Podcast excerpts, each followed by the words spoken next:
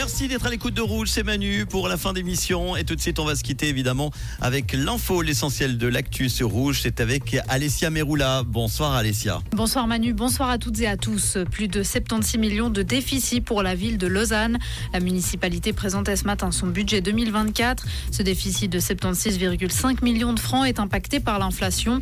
Dans un communiqué, la ville annonce que malgré le contexte incertain, elle poursuit sa politique en faveur du climat. La municipalité annonce aussi que 330 millions de francs bruts seront investis en 2024, notamment dans le but de mener à bien sa politique climatique.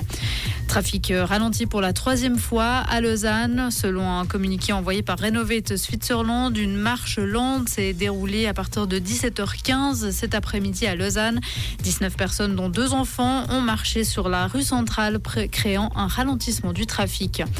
Les CFF sont en train de revoir leur projet d'horaire 2025 sur la ligne du pied du Jura, entre l'arc et Genève Aéroport. Ceci afin de faire face à la vive opposition de plusieurs villes et cantons. Des trains directs devraient être ajoutés et les correspondances facilitées, notamment en gare de Renan. À l'international, la Turquie a mené aujourd'hui de nouvelles frappes contre des cibles dans des régions tenues par les combattants kurdes en Syrie, dont les principales centrales à gaz.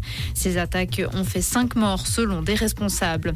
Et puis la contre-expertise demandée par Paul Pogba a confirmé la présence de testostérone dans les échantillons prélevés en août.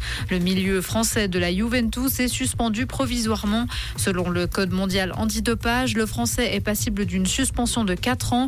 Elle pourrait toutefois être réduite de moitié s'il parvient à démontrer la non-intentionnalité. Merci Alessia, passe un bon week-end. Comprendre ce qui se passe en Suisse romande et dans le monde, c'est aussi sur rouge.